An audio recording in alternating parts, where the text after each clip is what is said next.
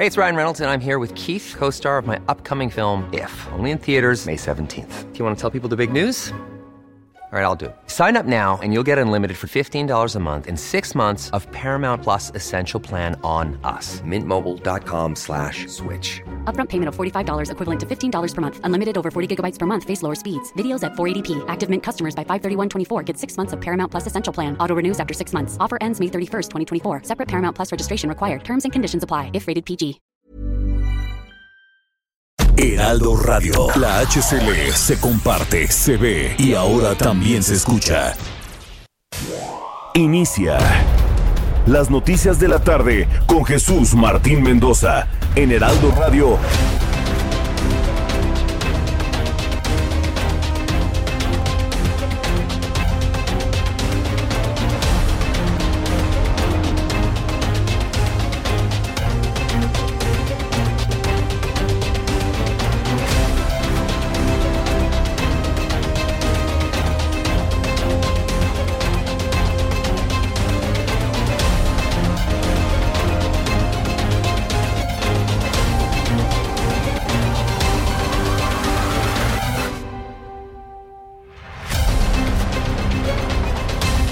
Son las 6 de la tarde en punto tiempo del centro de la República Mexicana. Qué gusto que nos estén acompañando y poder acompañarlo aquí a través de la señal del Heraldo Radio. Es el 98.5 de FM en el Valle de México. Y ya, pues esta estación, este grupo radiofónico con la mayor presencia a nivel nacional. Tenemos presencia en los 32 estados de la República Mexicana.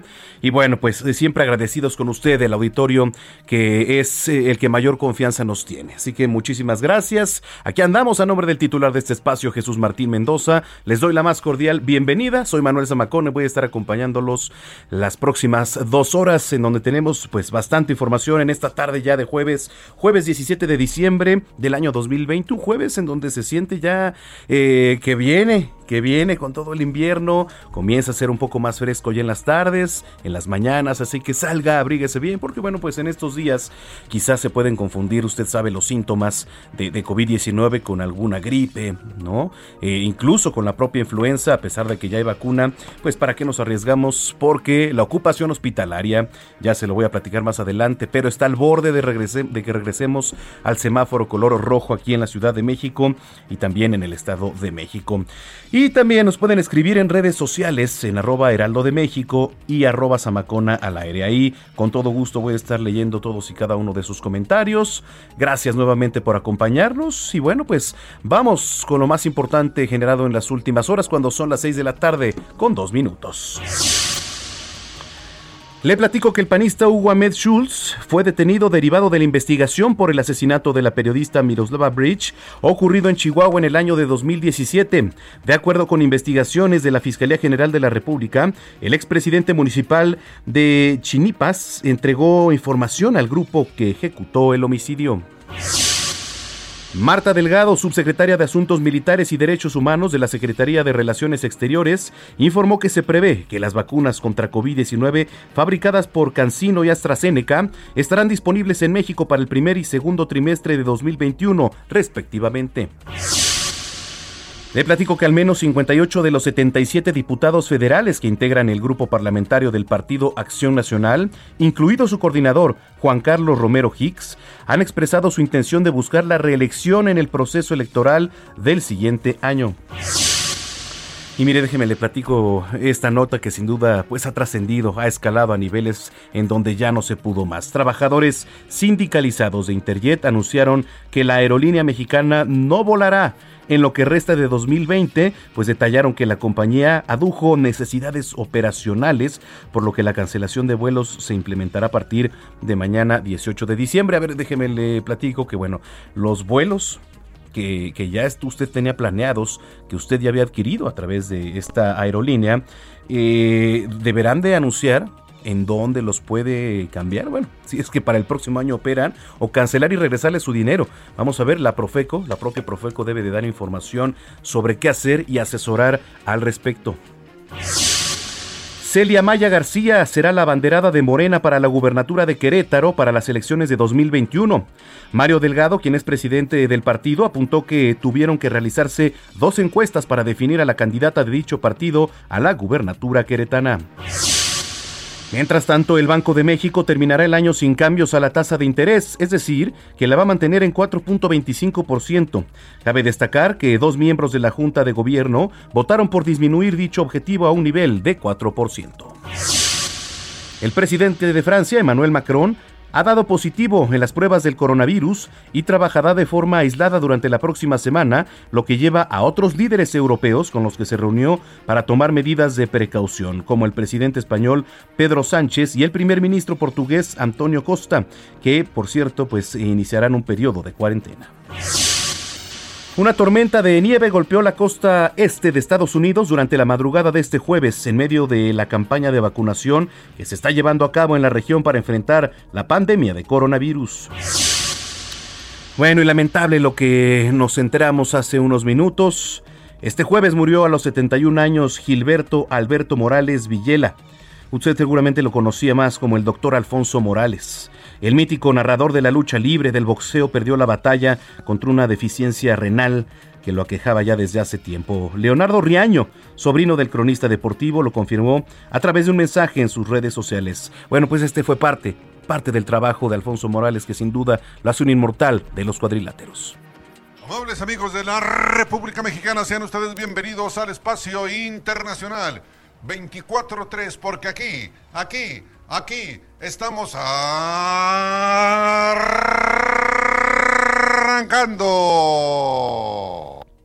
Bueno, pues ahí está. Vamos a ver si, si podemos eh, platicar más adelante con Leonardo Riaño, que además es gran amigo mío. Le mando un gran abrazo. Y bueno, ahí en el tuit decía hace unos minutos falleció mi tío, mi gran maestro y amigo, el doctor Alfonso Morales. Su hermana Lulú, su hermano Armando Ofe y yo lo hemos acompañado en una dura pelea frente a una deficiencia renal. Gracias a todos por su cariño eh, a un enorme, a un enorme ser humano. Bueno, ya son las 18 horas con 6 minutos en el tiempo del centro. Vamos con todo con nuestros corresponsales en diferentes partes del país. Arrancamos en Hidalgo con José García. Adelante, José, ¿qué nos tienes? ¿Qué tal, Manuel? Muy buenas tardes a ti y a todo el auditorio que nos escucha. Pues comentarte que esta mañana cientos de docentes de la sección 15 del Sindicato Nacional de Trabajadores de la Educación se manifestaron en las principales carreteras del estado de Hidalgo para exigir al gobierno el pago del bono de fin de año a los trabajadores homologados del sector educativo. Y es que una caravana compuesta por distintos docentes de educación básica y media superior eh, marcharon y eh, se dirigieron por la carretera federal México-Pachuca, también este, se dirigieron por la carretera eh, México-Laredo, por la carretera México-Tampico y también en la carretera Tula-Jorobas, eh, además de la eh, carretera Pachuca-Ciudad Sagún. Los inconformes señalaron que el gobierno del estado ya ha incumplido los acuerdos pactados para este año, ya que se les debe entregar un, fondo de, un bono de fin de año perdón, para profesores homologados que corresponden a docentes de plazas federales que trabajan en el estado y también a los mismos jubilados. Los manifestantes anunciaron el paro de labores a partir del día de hoy y por ello eh, señalaron que no van a retornar a actividades educativas hasta que el gobierno del estado se responsabilice por el pago que fue pactado desde 2013.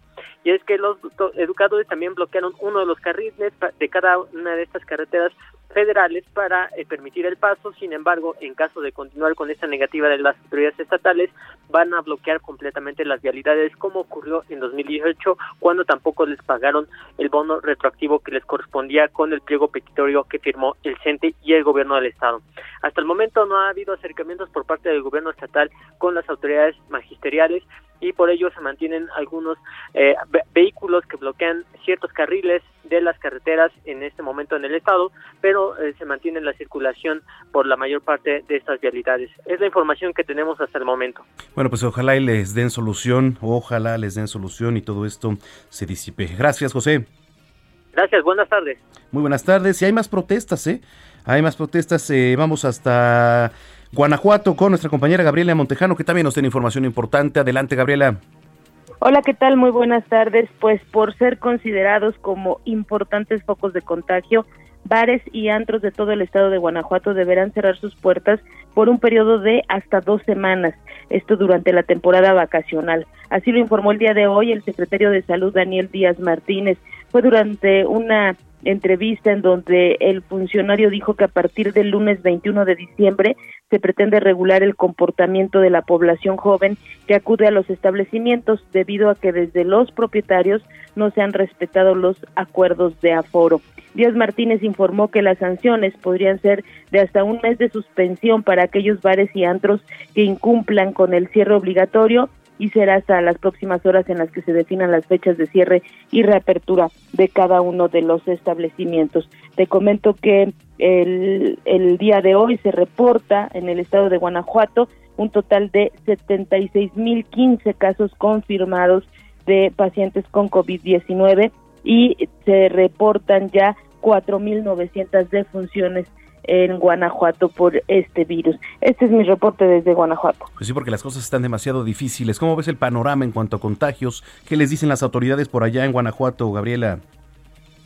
Bueno, pues el tema, las, las autoridades de salud desde hace varias semanas han hecho el exhorto a las personas para que se concienticen sobre esto, pero la autoridad estatal no ha querido declarar el semáforo rojo todavía debido a que incluso los propios empresarios han manifestado que no quieren que se detenga la operatividad de algunas empresas y lugares. Por eso es que el día de hoy pues llama la atención esta determinación que han hecho con los bares particularmente. Bueno, pues estaremos pendientes. Gracias. Buena tarde. Y mire que hablando de, temas de contagios, eh, de temas de salud, por ejemplo, ya eh, el análisis publicado por esta Administración de Alimentos y Medicamentos en Estados Unidos determinó que la vacuna desarrollada por Moderna arrojó datos consistentes con las recomendaciones que son exigidas por esta guía en la autorización del uso de la emergencia para vacunas para prevenir el COVID-19 y su aprobación significaría, dice por acá, una segunda opción de inmunización en los Estados Unidos. De acuerdo con los propios medios, la agencia plantea otorgar la aprobación oficial el día viernes. Ya ve que también se, hablaba de otra vacuna en los Emiratos Árabes. En fin, el chiste es que ojalá y sirva y ojalá todo esto comience a descender ya veamos una luz a la luz del túnel, una luz, perdón, al final del túnel para que aquí por lo menos en, en, nuestro país a los más vulnerables, al personal de la salud, también a los adultos mayores, pues se les ponga la vacuna y logren pues la inmunización. Vámonos eh, ahora con Alex Castro, eh, que también nos tiene información importante. Los extranjeros van a pagar 10 dólares por vacacionar allá en el Caribe mexicano. ¿Cómo estás, Alex? ¿Qué tal? Muy buenas tardes, Manuel. Un saludo a todo el auditorio. Pues efectivamente, como bien comentas, a partir de abril del 2021 los turistas extranjeros pagarán un nuevo impuesto de 10 dólares para poder vacacionar en los destinos del Caribe mexicano. El Congreso de Quintana Roo aprobó este jueves por la madrugada las reformas a la Ley de Hacienda y la Ley de Derechos del Estado propuestas por el titular del Ejecutivo, Carlos Joaquín González. La propuesta de estos nuevos cobros se aprobó por mayoría de votos en medio de un intenso debate por parte de los legisladores y frente a la oposición del sector hotelero. Las reformas no especifican cuál será el modo de cobro de este nuevo impuesto, pues algunos de los ya existentes se cobran a través de los pasajes aéreos o en las tarifas hoteleras. La semana pasada el sector turístico se manifestó en contra de esta propuesta.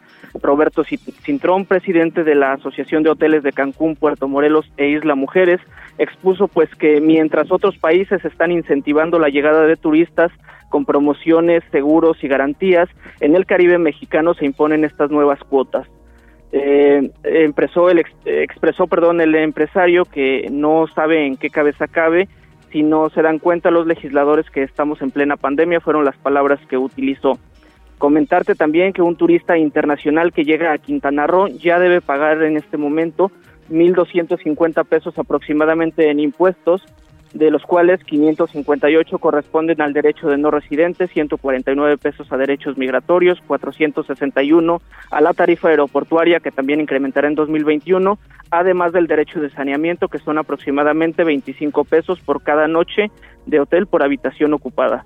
Eh, no, no, no, pues es que hay que recordar que el extranjero también está contribuyendo para que esta economía poco a poco se recupere, tanto con el sector hotelero, con el sector empresarial, con este, las propias entidades. ¿eh? Bueno, y esto en el Caribe mexicano, que además pues es de los puntos turísticos más visitados, Alex.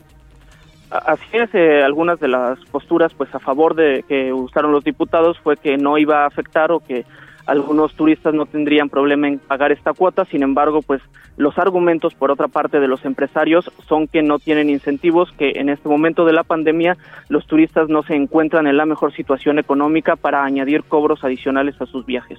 Bueno, pues vamos a estar muy pendientes. Gracias, Alex. Hasta luego, Manuel. Un saludo al estudio. Igualmente, ya son las 18 horas con 14 minutos en el tiempo del centro, en las calles de la capital. Daniel Magaña, ¿qué nos tienes adelante? ¿Qué tal, Manuel? Eh, muy buenas tardes. En este momento nos ubicamos aquí en la zona del anillo periférico, justamente en la incorporación hacia Luis Cabrera.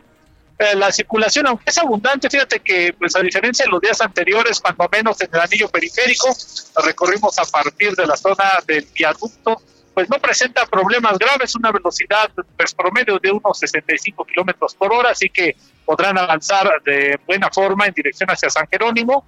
Poco más adelante, las personas que se trasladan hacia la carretera Picacha, justo el sentido opuesto, los carriles laterales y ubicamos algunos conflictos en la incorporación a la avenida Barranca del Muerto. El reporte, Manuel. Muy buena tarde. Muy buena tarde, Daniel Magaña. Nos escuchamos un poco más adelante. Y en otro punto está Augusto Atempa. Adelante, Augusto. Manuel, excelente tarde. Recorremos la calzada de Alpan para informar a todos los automovilistas que han estado importante avenida desde el circuito exterior hasta su cruce con viaducto. Encontrarán muy buen avance. En sentido contrario, la circulación se encuentra un poco más ocupado, así que hay que manejar con mucha paciencia o utilizar alternativas viales, como podría ser Doctor Vertis o la avenida eh, Universidad, para poder llegar hacia el sur de la ciudad. Por lo pronto, es el reporte que te tengo. Bien, gracias Augusto. Nos escuchamos más adelante. Claro que sí, muy buenas tardes. Muy buenas tardes, hoy es 17 de diciembre ya del año 2020 y nuestro compañero Abraham Arreola nos platica qué ocurría un día como hoy.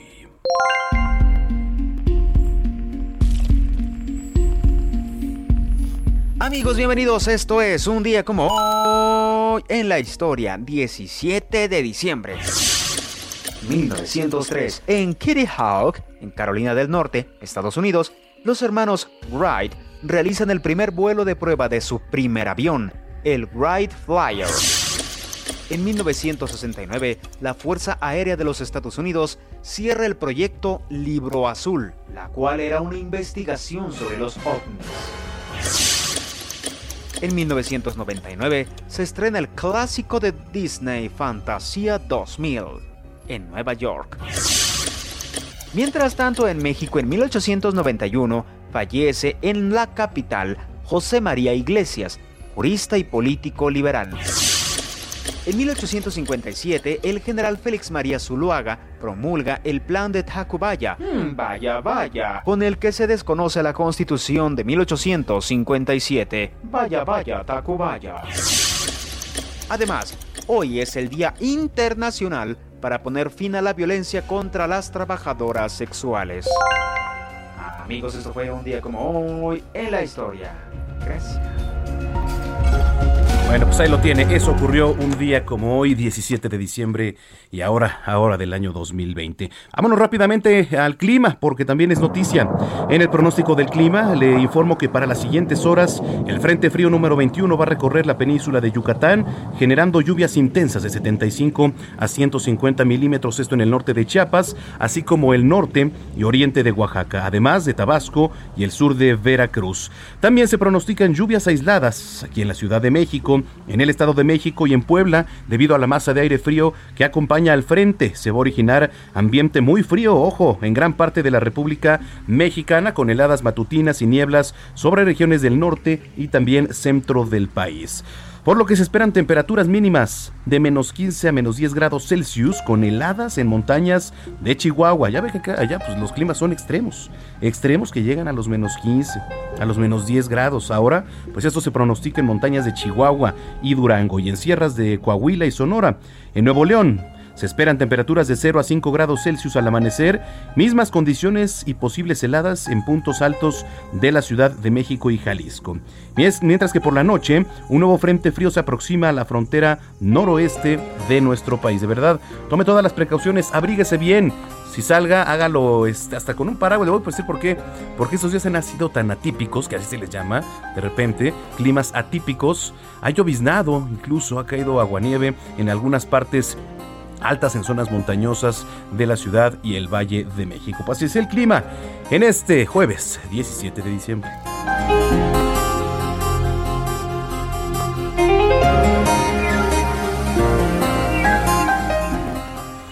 Bueno, le platico que la Secretaría de Relaciones Exteriores eh, suspendió la emisión del pasaporte en la Ciudad de México, pues por todo este tema que ya conocemos que es la alerta por COVID-19. Paris Salazar nos tiene toda la información. ¿Cómo estás, Paris? Buenas noches. Buenas noches, Manuel, amigos, amigas del Heraldo. Y es que así es, por la alerta y emergencia de COVID-19 en la Ciudad de México, la Secretaría de Relaciones Exteriores suspendió el servicio de emisión de pasaportes en todas sus delegaciones ubicadas en la capital del país, desde el sábado 19 de diciembre y hasta que las disposiciones sanitarias del gobierno capitalino lo consideren pertinente, las 10 delegaciones de la Secretaría de Relaciones Exteriores van a permanecer cerradas. La Cancillería explicó que la medida busca salvaguardar el bienestar tanto de los usuarios como de los servidores públicos en esta temporada de mayor riesgo de contagios de COVID-19 en la Ciudad de México. La Cancillería lamentó los inconvenientes causados por esa suspensión temporal de sus actividades y pidió estar pendientes para la nueva recalendarización de citas. También pidió estar alerta para evitar fraudes, ya que no hay páginas, eh, ninguna, ninguna otra página más que la oficial de la Cancillería para solicitar citas para las eh, para la emisión de pasaportes en, en México. Es la información que tengo, Manuel. Bueno, pues vamos a estar pendientes. Ahí tiene la información. Gracias, París. Buenas noches. Muy buenas noches. Y ahora la jefa de gobierno también anunció cambios ahí en su gabinete en materia de la Secretaría de Cultura. Estaba por ahí, creo que la subsecretaría de Gobierno. Fue lo que leímos esta tarde. Carlos Navarro, ¿cómo estás? Qué gusto saludarte. Buenas noches, Manuel. Te saludo con gusto a ti, el auditorio. Bien, la jefa de gobierno, Claudia Sheinbaum, anunció ajustes en su gabinete a 743 días de haber iniciado su administración en la Ciudad de México. Se trata de Laura Itandewi Ruiz Mondragón, quien fue nombrada como nueva secretaria de Pueblos y Barrios Originarios y Comunidades Indígenas, en sustitución de Laurisa Ortiz Quintero, quien se incorporó al Tribunal Superior de Justicia Administrativa Local. Escuchemos. Es una compañera que viene trabajando en el movimiento desde hace mucho tiempo. Ella tiene no solo la experiencia y el conocimiento en este tema, sino además conoce muy bien a los pueblos originarios de la Ciudad de México Bien, esta, la nueva secretaria suma 30 años en investigación y ejecución de políticas públicas para pueblos indígenas y además es originaria de la Ciudad de México. A la Secretaría de Cultura Local llega, llega Vanessa Bojorques y María Guadalupe Lozada, quien estaba como encargada de despacho, regresa a la Dirección General de Patrimonio Histórico, Artístico y Cultural de la ciudad. Escuchemos. Estamos muy contentos con el equipo de cultura, pero creemos que Vanessa pues le va a dar esta, este ímpetu que siempre dan eh, eh, la juventud y la experiencia de la promoción cultural que tiene Vanessa, que va a ser muy importante. Vanessa Bojorques participó como asesora de la UNESCO México para la investigación sobre alfabetización visual y arte rupestre para escuelas de educación preescolar y desde 2015 se desempeñaba como coordinadora de cultura del metro. En la subsecretaría de gobierno que deja Arturo Medina para irse a la Secretaría de Seguridad y Protección Ciudadana Federal será tomada por Efraín Morales. Escuchemos. Efraín también tiene pues mucha experiencia política. Eh, él se incorporó con nosotros desde previo a, la campaña, pues ha desempeñado esta labor y eh, de distintos perfiles que tenemos en el gobierno consideramos que era eh, pues lo mejor y la mejor transferencia que podemos hacer en este momento y tiene pues una excelente relación con el secretario de gobierno.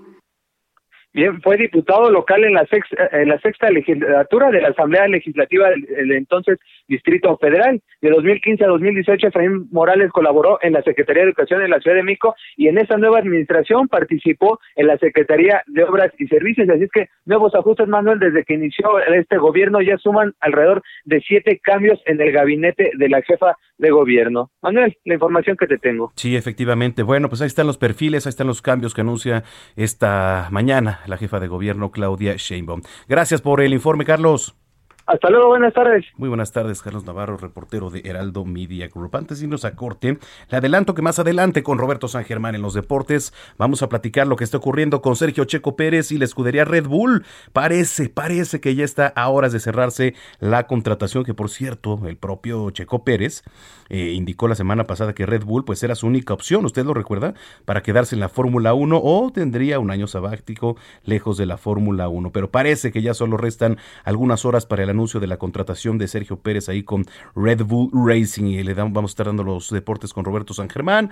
Lo que ocurre también en materia de fútbol americano, se va a llevar el juego entre los Riders de Las Vegas ahora es que se me hace raro, ¿no? Decir los Riders de Las Vegas cuando pues toda la vida eran los Riders de Oakland y también los eh, cargadores, perdón, los jefes de Kansas City, los jefes de Kansas City comandados por Patrick Mahomes. Así que estaremos muy pendientes y les reiteramos nuestras vías de comunicación para que nos sigan escribiendo aquí a través de las redes sociales, arroba heraldo de México y arroba zamacona al aire. Ya nos escribe por acá, eh, arroba Valle Arboledas, nos dice como en Dinamarca, hay muchas camas disponibles, pero la imagen pues son de son féretros.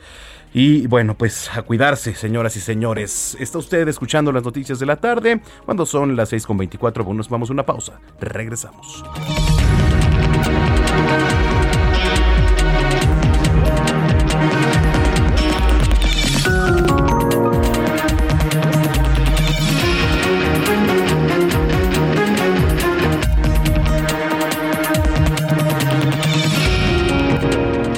Escuchas a Jesús Martín Mendoza con las noticias de la tarde por Heraldo Radio, una estación de Heraldo Media Group.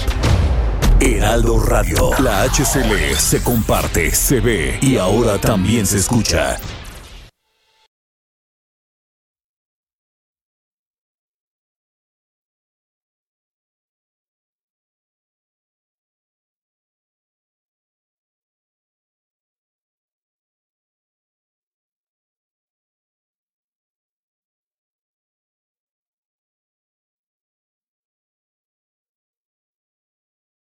Heraldo Radio. La HCL se comparte, se ve y ahora también se escucha. Escucha las noticias de la tarde con Jesús Martín Mendoza.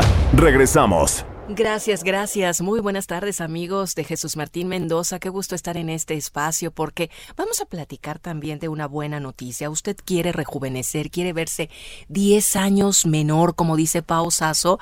Bueno, pues desde adentro hacia afuera, ¿no, Pau? Yo escuché toda la gente estaba, sí, sí, ¿qué tenemos sí, sí, que todos hacer? así, a la viva. Emocionados, pues claro. Es que sabes que es bien importante vernos jóvenes, pero sentirnos jóvenes, tener vitalidad, fuerza, energía. Y ya llegó este tratamiento maravilloso directo desde Suiza. Es el tratamiento suizo antivejez, ya está aquí en México, no se preocupe. ¿Y qué es este tratamiento? Es una potente bomba de antioxidantes que promueve un rejuvenecimiento de adentro hacia afuera y esto va a retrasar el envejecimiento y no solo te vas a ver más joven y con más energía y sin marcas del tiempo, sino te vas a sentir Ajá, espectacular. eso es lo bueno. Así es, y nosotros queremos consentir a todos y adelantamos, continuamos y continuaremos con el gran fin de año y les tenemos regalos a todos. Ay, ustedes. a ver, dinos. Marquen en este momento al 800 23 mil 800 23 mil porque si marca en este momento o visita granfin.mx desde su celular, computadora, lo que usted guste, se va a llevar completamente gratis este famoso tratamiento antivejez y lo único que va a pagar son los gastos de manejo y envío. Nada más. Nada más. Aparte, súper importante,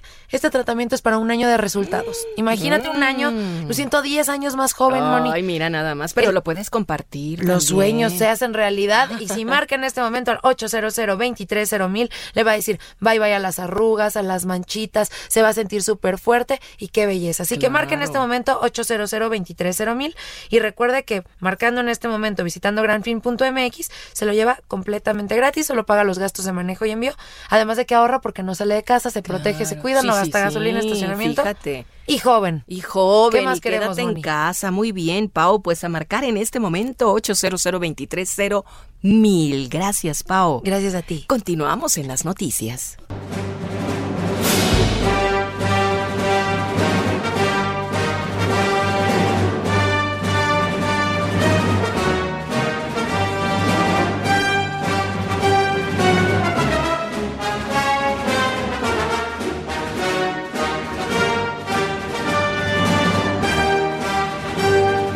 El actor británico Jeremy Bullock, quien es recordado por haber dado vida a Boba Fett en Star Wars, perdió la vida a los 75 años de edad.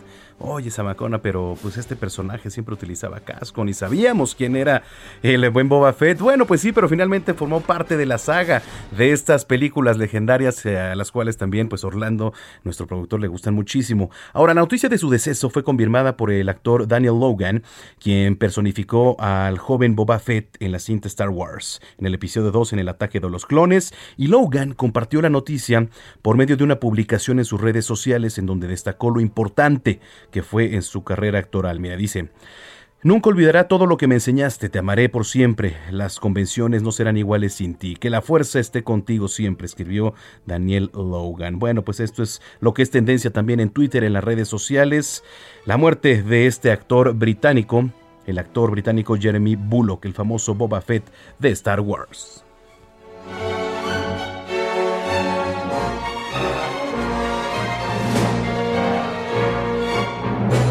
Armando,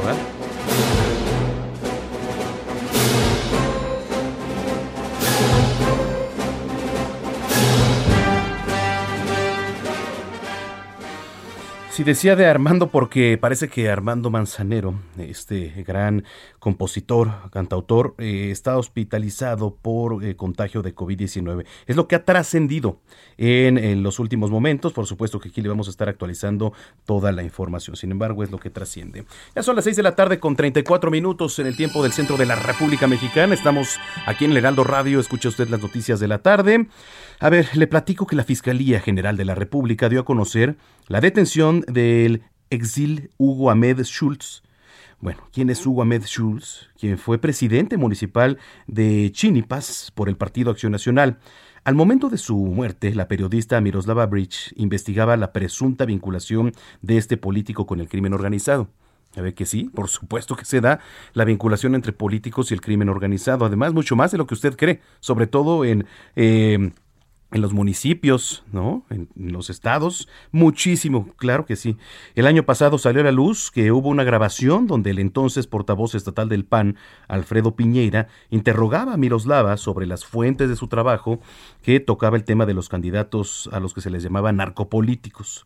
Y eh, bueno, pues en las elecciones locales también. Sin embargo, Schulz habría recibido esa grabación y la mandó a los Salazares. Y es que Schultz después confesó a las autoridades que entregó a la grabación a integrantes de esta banda criminal Los Salazares para demostrarles que él no era el responsable de la fuga de información. O sea, de alguna manera, digamos, estaba culpando o echando de cabeza a Miroslava Bridge. Eh, por esta razón se cree que con la entrega del audio de los Salazares, el ahora exdil del PAN condenó a muerte a Miroslava Bridge. ¿Qué pasa? Pues que toman eh, partida el crimen organizado, toman venganza y eh, la asesinan. Por su parte, la Auditoría Superior del Estado de Chihuahua detectó en la administración del panista irregularidades por 18 millones de pesos y entre estas el gobierno de Schultz compró un predio de 2.4 millones de pesos a sus familiares, además de otras compras eh, que se llevaron a cabo sin ningún tipo de licitación pública. La administración de Schultz pagó 2 millones de pesos por un terreno que estaba evaluado en 288 mil pesos. Bueno, pues así las cosas, se va destapando más información con el tema de Miroslava Bridge. Oiga, y otro tema. Marta Delgado, subsecretaria de Asuntos Multilaterales y Derechos Humanos de la Secretaría de Relaciones Exteriores, informó que las vacunas contra COVID-19 fabricadas por CanSino y AstraZeneca se prevé que van a estar disponibles en México para el primer y segundo trimestre de 2021 respectivamente. O sea, CanSino para el mes de marzo máximo y la otra que es AstraZeneca para, digamos, entre junio, julio, por ahí. La subsecretaria recordó que México firmó un acuerdo de precompra por 35 millones de dosis con Cancino y se seguirá un proceso paralelo mientras que la Comisión Federal para la Protección de Riesgos Sanitarios, que es la COFEPRIS, apruebe el, el registro de esta vacuna. También se va a comenzar con la producción y envasado de la herramienta para la inoculación. Respecto al ensayo de la fase 3 de la vacuna contra COVID-19 de Cancino, eh, se detalló que en México existen 15.000 voluntarios, lo que representa casi, casi un tercio del total a nivel mundial. Bueno, pues así con el tema de la vacuna. Ya que estamos en temas de salud, el director general del IMSS, del Instituto Mexicano del Seguro Social, Zoe Robledo, hizo un enérgico llamado a la población para que se cuide del COVID-19. Alertó que los trabajadores de la salud ya están cansados. Pues, ¿cómo no? ¿Cómo no se han sido superhéroes día, noche y madrugada? Al entregar el premio IMSS a la competitividad, el titular del Seguro Social pidió no realizar reuniones, quedarse en casa y mantener la sana distancia. No, sí, es que, pues imagínense, si de por sí en los meses anteriores vimos una gran cantidad de fiestas, de fiestas clandestinas, de reuniones, ahora imagínense en estos tiempos en donde, pues seguramente vamos a decir, queremos estar con la familia queremos darle el abrazo a la tía, al tío, a la nieta, a la abuelita. Es un año. Por ahí dicen, pues es que quizá no vuelvo a ver a mi abuelita. Pero es que yo le voy a decir algo también. eh, a la abuelita hay que cuidarla porque a lo mejor usted no sabe que trae COVID-19 y entonces no va nada más para el próximo año, sino para eh, los próximos días, ¿eh? Bueno, eh, aseguró que dará un respiro a los 81.145 profesionales de la salud que llevan 294 días atendiendo a los pacientes de coronavirus. Si los ciudadanos están cansados de no salir, los trabajadores de la salud están cansados de no poder ir a su casa también. También están cansados de no poder ver a su familia. Este, quiero decirles, es un llamado enérgico, solidario, a la corresponsabilidad ciudadana. En nuestras manos está que esta situación no se salga de control. Yo quiero que todos hagamos esa reflexión cada vez que tomemos alguna decisión tan sencilla como ir a una fiesta o no, como salir a hacer una compra o no. Por eso, hoy me dirijo a ustedes, a todos los mexicanos y mexicanas. Por favor, démosles un respiro a nuestro personal, al personal de salud. Cuidémonos en serio. La más grande muestra de agradecimiento no está en un aplauso, está en quedarse en una casa. Pues sí. A ver, eh, yo nada más le platico que aquí en Insurgentes, muy cerca de aquí, de donde estamos, que es casi la esquina con Félix Cuevas, Insurgentes y Félix Cuevas, hay por lo menos tres lugares, cuatro, que ya no nos hemos dado cuenta de cómo están hasta el, hasta la, y hasta el gorro. ¿no? De gente. Yo no sé si las autoridades no se den una vuelta o les estén dando su lana, que sí sucede, claro que sucede. Les dan una lana o se hacen de la vista gorda. No sabemos, pero de que hay reuniones sin sana distancia, sin cubreboca, pues las hay. Las hay y las hay por montones en la Ciudad de México. No sé si la jefa de gobierno, si las propias autoridades ahí de la Secretaría de Seguridad Ciudadana tengan que poner mano un poco más enérgica, un poco más enérgica, porque en estos días, sin duda, las reuniones van a seguir ocurriendo. Ahí lo tiene zonas como Iztapalapa, como por ejemplo este Milpalta, Xochimilco, en donde también este, había reuniones de 100, 200 personas con sonidero, ¿no? Con todo el relajo ahí, pero bueno, en fin, a cuidarnos mucho. Le voy a platicar que Juan Carlos Romero Hicks, coordinador de diputados del PAN, informó que la mayoría de los diputados del partido van a buscar ya la reelección en 2021. Dijo que hasta el momento 58 de los 77 diputados han manifestado esta intención, incluido él mismo. Juan Carlos Romero Hicks agregó que hasta el momento su posición es postular su reelección por el cuarto distrito en Guanajuato, debido a que piensa reelegirse y lo que venga, ¿eh? Además manifestó que los procesos y los calendarios aún están en curso, pues la fecha límite para los actuales diputados eh, que expresen su deseo de buscar la reelección es el próximo 22 de diciembre.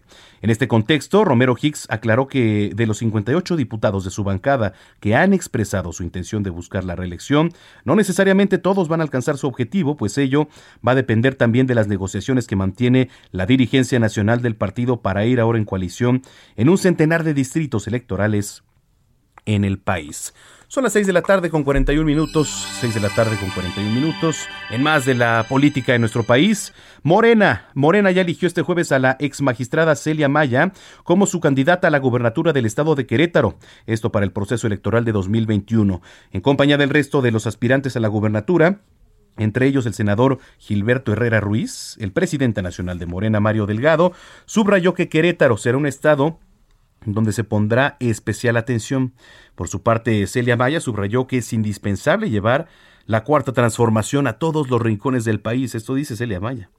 Esto para acotar los problemas de la pobreza, mejorar los niveles de educación y brindar los servicios de salud que la gente merece. Mario Delgado detalló que la encuesta para definir al candidato o candidata por la gubernatura de Querétaro ha sido hasta el momento la más cerrada, por lo que se tuvo que hacer incluso una segunda encuesta para obtener el resultado final. Bueno, vamos a ver qué, qué onda con el salario mínimo, ¿eh? que también interesa. La Secretaría del Trabajo, Luisa María Alcalde, defendió ya el aumento de 15% al salario mínimo, al aclarar que no daña la economía ni aumenta la inflación.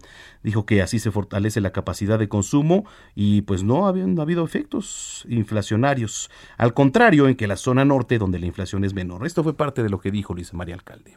Respecto al daño a la economía, lejos eh, de esta situación, hemos venido mostrando cómo se aumenta el poder adquisitivo, se fortalece la capacidad de, de, consumo y se va dinamizando el mercado interno. Y no ha habido ningún efecto inflacionario, al contrario, en el caso de la zona libre de la frontera norte, donde se duplicó el salario mínimo, la inflación se ha reportado en un porcentaje menor y también ha sido la zona del país que ha sido más resistente frente a la crisis económica y a la pandemia. Ahí está parte de las palabras de Luisa María Alcalde. ¿Qué ocurrió en la mañanera? Información del presidente López Obrador, que inauguró este jueves un memorial en Bavispe, Sonora, para honrar a las víctimas de la masacre de mujeres y niños de la comunidad mormona Levarón, ocurrida el año pasado en este lugar. López Obrador dijo que este memorial va a significar un homenaje permanente a las víctimas. Es una obra de arte llena de humanismo y de amor, dice el presidente López Obrador. Y por su parte, Julián Levarón reprochó que poco más de un año ya de esta masacre en Bavispe, Sonora, en donde hay que recordar, y aquí lo dimos, aquí lo dimos en exclusiva en el Heraldo Media Group, fallecieron nueve integrantes de su familia. Andrés Manuel López Obrador y Alfonso Durazo han mandado el mensaje de que no les importa la protección a la vida. En declaraciones a minutos ya de la inauguración de este memorial en Sonora, Julián reclamó y dijo, yo creo que el mensaje, cuando menos para mí y los que están dolidos en nuestro país, es que al presidente y al gobierno no le importa la protección de la vida han sido asesinados más de 60 mil mexicanos en lo que va de esta administración. De igual forma, Julián Levarón acusó que es erróneo el mensaje que envía López Obrador a Estados Unidos al haber pedido la liberación del exsecretario de la Defensa Salvador Cienfuegos para finalmente liberarlo en México. Expresó que es un mensaje completamente equivocado y en ese mensaje de pedirle a Estados Unidos que libere al exsecretario de la Defensa acusado de narcotráfico y que México esté libre. Lo mismo con el que quiere ser candidato a gobernador aquí en Sonora, Alfonso Durazo, dijo es el responsable de la seguridad cuando fueron masacradas mis primas. Bueno, pues vaya contrastes, vaya contrastes ahí. Primero, con la inauguración de este memorial y las palabras de quienes fueron afectados, que es la familia Levarón. Bueno, eh, escuche usted esta nota porque le vamos a entrar a fondo también. Por considerarlo inviable para su uso en Valle de Chalco, el presidente municipal Armando García Méndez desairó el uso de un girocóptero. Yo digo, era raro que, escucháramos esa palabra. la normal es el helicóptero, pero ¿cuál es el girocóptero? Es un eh, aparato que tuvo un costo de 6 millones 500 mil pesos y ahora se encuentra ya arrumbado dentro de la comisaría municipal. Se trata de una aeronave marca Autogiro Europe, similar a la que utiliza la Policía de España y que también funciona como medio de transporte para pacientes en ese país. Pues la compra del vehículo, que, que, buscaba reducir costos para no comprar un helicóptero, fue presentada en junio de 2019 por el entonces alcalde Francisco Tenorio, asesinado a fines de ese año, y quien explicó que funcionaría para las labores de vigilancia con el enlace al C4 municipal. En ese entonces, por ejemplo, afirmó que se tenía que armar la pista, pues este girocóptero ya estaba ahí balizado. Agregó que nada más lo iban a armar, pero la pista de 300 metros de aterrizaje y el hangar tardarían unos 30 días en hacerse. Bueno, pues así las cosas ahí en Chalco. Ya son las 18 horas con 46 minutos.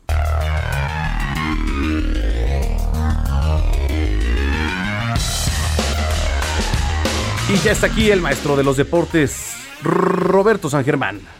¿Qué tal? ¿Cómo estás, mi querido Manuel y gente que nos sintoniza? Muy buenas noches. Pues hoy estamos este, con una nota bastante triste, sobre todo los que nos tocó vivir el resurgimiento de la lucha libre a nivel nacional, cuando de repente los domingos a las 12 del día, en ese entonces jugaba el América y salía el fútbol de la Liga Nacional y de repente entró la lucha libre la triple A, con un señor que era el doctor Morales. A los que nos gustaba el pancracio, pues nos acordamos las mañanas, ¿no? Con él, con el Rudo Rivera, también estuvo Arturo este, Magadán, o sea, varios compañeros que tuvo él y tanto lo que hacía él con la triple A y de repente en algunas otras cuestiones y también con el boxeo.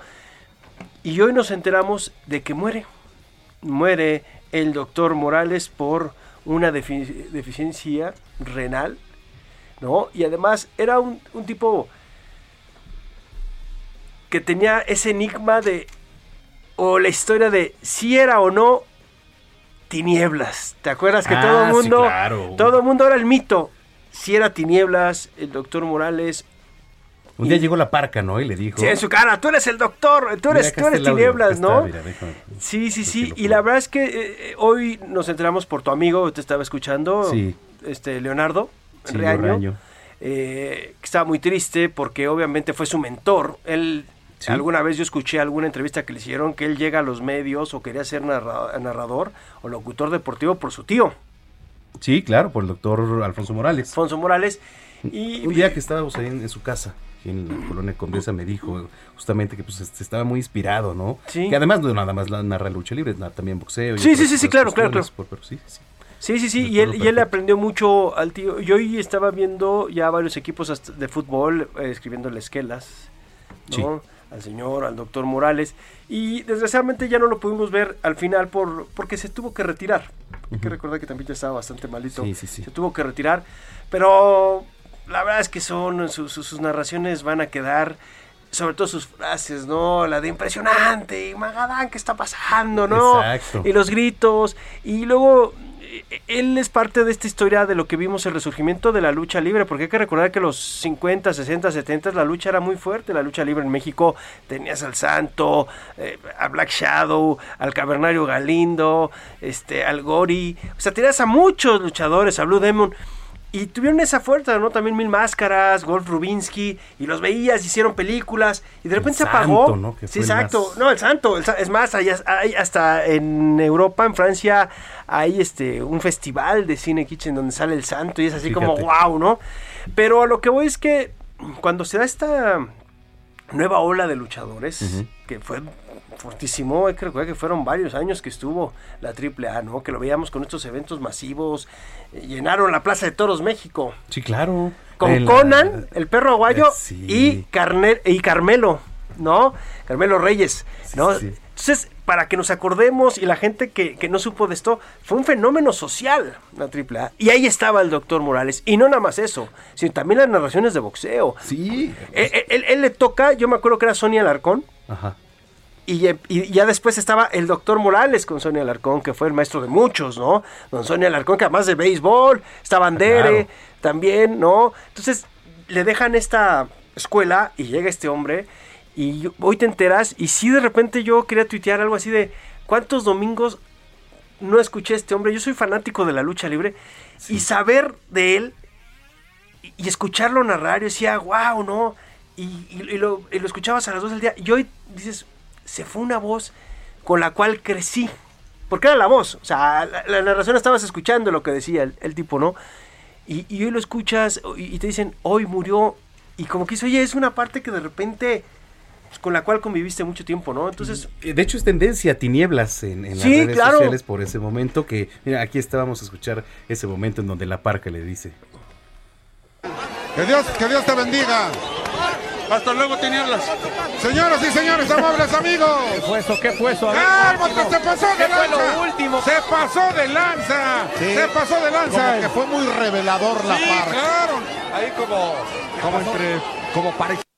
Ahí está, ¿no? Sí, como, le dice como, como le dice, gracias tinieblas, Gracias, ¿no? tinieblas. Entonces así como que el doctor Morales, espérate que no soy, o sea, ya me quité la máscara, ¿no? Y salía. Luche, pues, ¿no te acuerdas que hasta salió, salía en programas de televisión en, en- Sí. en- en- en la cadena donde trabajaba y todo, como doctor Tinieblas, le hacían unas cápsulas para ayudar a los niños y, Mm. o sea, todas estas cosas, pero pues hoy muere, ¿eh? Y muere un ícono, y, y lo estamos viendo la AAA, el Consejo Mundial de Lucha Libre, los independientes, todos pues mandándole el pésame a la familia, ¿no? Porque de verdad fue muy importante el doctor Morales. A lo mejor no lo, no lo vemos ahorita, o no lo sentimos ahorita, pero vas a ver más, más adelante.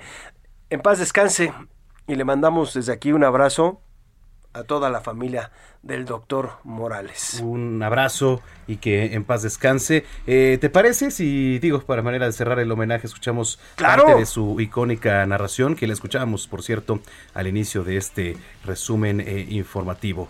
Es el doctor Alfonso Morales. Amables amigos de la República Mexicana, sean ustedes bienvenidos al espacio internacional 24-3, porque aquí, aquí, aquí estamos arrancando.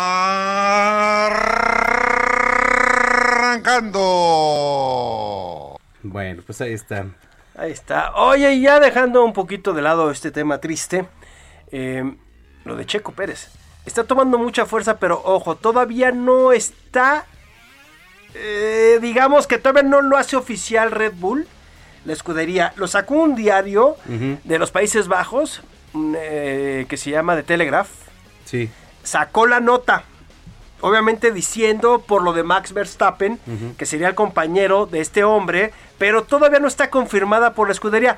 Eh, ¿Te acuerdas que habíamos platicado de que se podría dar para el 24 o 25 de diciembre? Parece que mañana, o en unas horas ya en, en- en- en- en Europa, en Austria, en donde, es, eh, do- donde está Red Bull, podría ser que se dé ya la nota. Pero este reportero neerlandés La soltó. ya está soltando la nota como que Checo Pérez es el siguiente eh, piloto de Red Bull. Sería buenísimo, pero todavía no está confirmado. O sea, no me gustaría dar una nota que no tengas así como que, a ver, ya está por parte de Helmut Merkel, que es la gente de Red Bull, o de las redes sociales de Red Bull, o el mismo dueño de Red Bull, diga, porque hay que recordar, los pilotos no son los que dan esas noticias, sino son las escuderías. O sea, tiene que darlo la escudería. Si Checo sale y dice, soy de Red Bull, no, tiene que decirlo Red Bull, ponerlo en sus redes sociales, en su sitio. en Oye, todo. ¿y tu pronóstico antes de irnos al corte?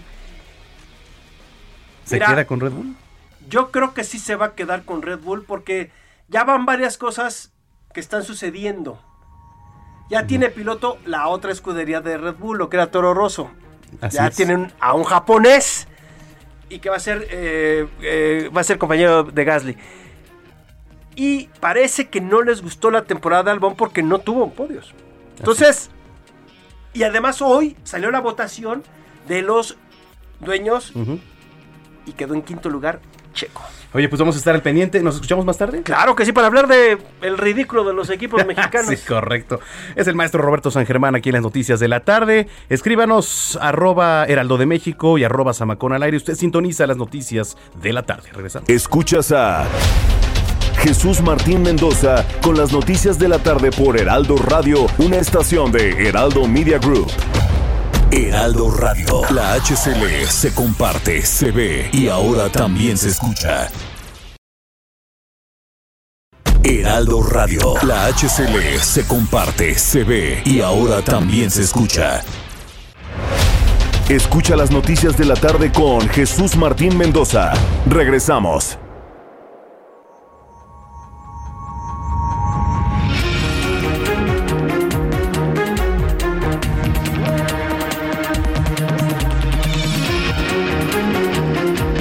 Son las 7 de la noche en punto tiempo del centro de la República Mexicana. Gracias por acompañarnos. Y luego la República Mexicana, como le hacía el doctor Alfonso Morales.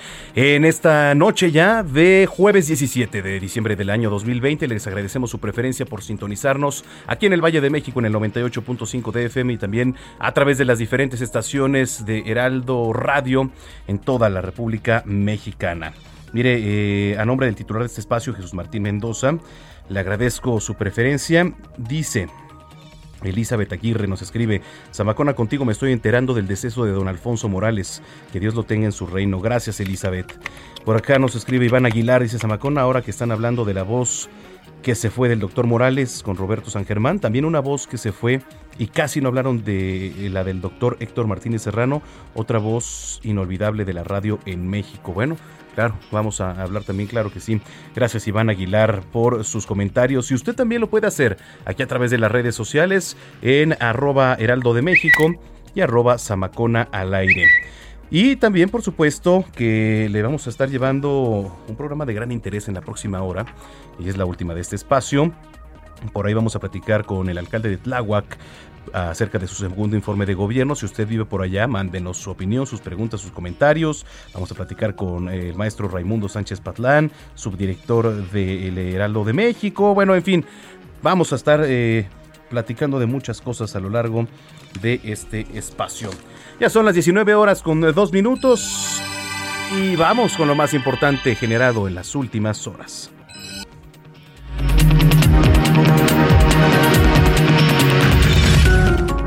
El cantautor Armando Manzanero se encuentra hospitalizado de emergencia debido a tener síntomas de COVID-19, por lo que ya estaría recibiendo el tratamiento para poder resistir la enfermedad. Esto lo confirmó la Sociedad de Autores y Compositores de México.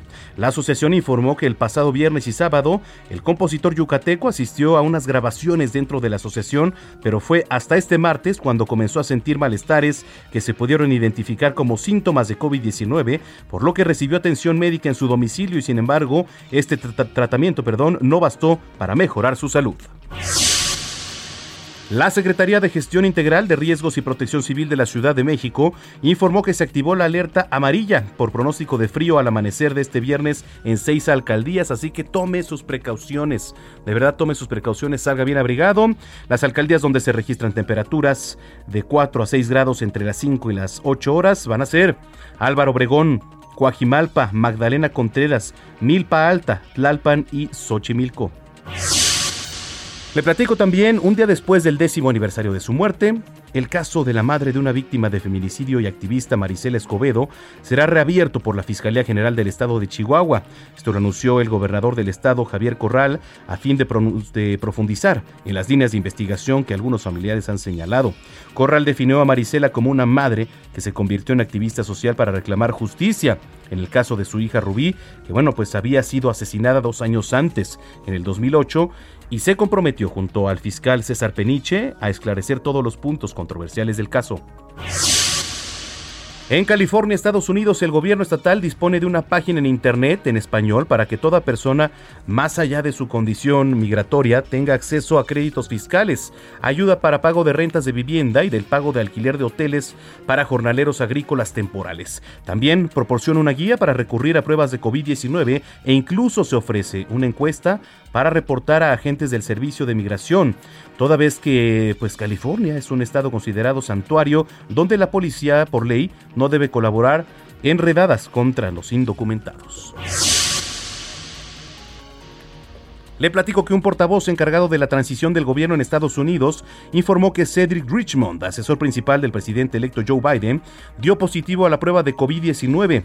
Esto se da a conocer dos días después de interactuar con Biden durante un viaje a Georgia el pasado martes. En un comunicado se informó que tras regresar del viaje a Georgia, Cedric comenzó a desarrollar pues estos síntomas, dio positivo en una prueba rápida antes de dar positivo en la prueba pues más precisa conocida como PCR. El Congreso Español de Diputados aprobó este jueves el dictamen de la ley de eutanasia para regular en España el derecho a la muerte digna, luego de que más de dos décadas de debates públicos e iniciativas legislativas que resultaron fallidas, previstas en su entrada en vigor para el mes de marzo, una vez por cierto que pase por el Senado, este dictamen ya recibió el apoyo de 198 votos a favor, 138 en contra y dos abstenciones. Bueno, pues ahí lo tiene, ahí lo tienes, lo último que se ha generado. Vamos a estar al pendiente de lo que ocurra con el maestro Armando Manzanero, que le repito, está hospitalizado de emergencia por COVID-19. No sabemos el hospital. Si eh, en estos minutos nos llega la información precisa, por supuesto ya corroborada, le vamos a actualizar toda, toda la información, por lo que le invitamos a que no se despegue de los micrófonos de El Heraldo Radio. En las calles de la capital, Daniel Magaña, adelante. Así es, Manuel, ahora con información vehicular para las personas que avanzan en la avenida Río de la Magdalena, este tramo del eje 10 sur, con la circulación abundante, sobre todo en una plaza al cruzar la zona de la avenida Revolución, una plaza comercial, pero bueno, a partir de aquí el avance mejora en dirección hacia la clínica 4 y 8 de Seguro Social, o más adelante las personas que pues se trasladan hacia el óvalo San Jerónimo poder incorporarse hacia la zona del anillo periférico en su tramo sur. Reporte, Manuel. Buenas noches. Muy buenas noches, gracias Daniel Magaña. Continuamos atentos. Continuamos atentos en otro punto. Augusto Atempa, adelante. Augusto Atempa anda por ahí o se nos desconectó mi querido Atempa, que luego usted sabe que la tecnología, la tecnología es cero fiel. Ahí anda por ahí, ¿verdad? Augusto Atempa en las calles de la capital, ¿ya nos escuchas? Así es, Manuel, muy buenas noches. Pues tenemos buenas noticias para los ciclistas, y es que las autoridades iniciaron ya el confinamiento de una nueva ciclovía. Esta estará eh, recorriendo desde la avenida Amores, bueno, la avenida Medellín y Amores, desde Insurgentes hasta el eje 7, hasta el eje 7 Sur. Cabe mencionar que la Secretaría de Obras y Servicios y la MOVI iniciaron este confinamiento, el cual pues eh, se extenderá alrededor de dos kilómetros para que todos los ciclistas que circulen por estas vías puedan tener una alternativa más segura para poder transitar sin el riesgo de que puedan ser atropellados por los automovilistas. Hay también que hay que recordar que los automovilistas que ingresen a este tipo de carriles, estos carriles confinados, podrían ser acreedores en caso de ser multados por el policía de tránsito de que su vehículo se ha llevado al corralón y de eso tendrían que pagar arrastre, tendrían que pagar todavía el corralón y pues sería una multa de más de 1.500 pesos. Así que hay que respetar a los ciclistas. Es una muy buena noticia para todos aquellos que andan en la ciudad en bici y por supuesto para la movilidad que no es necesariamente en coche, sino también es en, la bicicleta. Manuel, mi reporte. Sí, porque digo, ahí en esta zona en, particular, yo vi muy cerca, están ahí un poco enredadas estas vueltas, luego se dan justamente la vuelta donde no se la tienen que dar, pasan los accidentes, porque también a veces el peatón, como el propio ciclista, hay que decirlos, no este, este como el propio ciclista que pues, seguramente usted conoce de un familiar, son imprudentes. ¿Y sabe quiénes son los más imprudentes? Los que llevan una, un encargo ¿no? Los que van a repartir tanto en bicicleta como en motocicleta. Augusto. Así es, y hemos visto que este tipo de accidentes se está dando mucho por precisamente que la movilidad está aumentando, y no solamente la movilidad de las personas que se ocupan este vehículo para llegar a su trabajo, como bien lo mencionas, aquellas personas que son repartidores y que últimamente han tenido que entrar a esta, este rol y que utilizan la bicicleta. Bien lo mencionas, muchas veces ellos van en su onda, van eh, manejando incluso más rápido de lo debido y no se fijan muchas veces de, de los automovilistas y esto también ha provocado los accidentes. Es decir, son dos partes, la de los automovilistas y la de los ciclistas. Perfecto, bueno, pues vamos a estar pendientes. Gracias, Augusto Atempa. Muy buenas noches. Muy buenas noches. Son las 7 de la noche con 9 minutos en el tiempo del centro del país. Se lo adelantaba hace unos minutos. Está en la línea telefónica el alcalde de Tláhuac, Raimundo Martínez, a quien saludamos con mucho gusto. Bueno, estamos tratando ahí de, contactarlo. A ver, eh, pues cosas ahí con la alcaldía de Tláhuac. Si usted vive por ahí, las cosas están feas en la ciudad en materia de COVID-19, cómo está la seguridad, cómo va la economía. Es eh, Raimundo Martínez que ya está en la línea. ¿Cómo está, alcalde? Buenas tardes, señor Manuel Zamacona. Muy buenas tardes, buenas noches. Ya son como tardes, noches, ¿no? Porque ya empieza a oscurecer por ahí de las seis de la tarde, entonces, pues ya. bueno, ¿cómo van las cosas en la alcaldía en materia general? Digo, sabemos que vivimos tiempos difíciles, que ahorita lo más importante es enfrentar esta pandemia, pero en general, ¿cómo van las cosas? Bueno, pues nosotros aquí estamos, estamos trabajando este, en la cuestión del contagio, el COVID, pues la verdad quiero agradecer toda la comunidad de, la alcaldía porque en estos eventos tan tan difíciles que son aquí por ejemplo el Día de Muertos el 12 de diciembre de la Virgen y aquí tenemos siete pueblos que los siete pueblos pues tienen sus fiestas tradicionales la verdad la gente se ha portado a la altura porque nos han ayudado a suspender esas grandes concentraciones y que en su momento pues nos han evitado un mayor contagio en esta alcaldía. ¿Cuál ha sido el mayor reto, eh, alcalde, hasta ahorita? Bueno, pues yo creo que uno de los mayores retos con esto es, este, sobre todo eh, la situación que está pasando alguna de la gente, pues la situación económica, ¿no?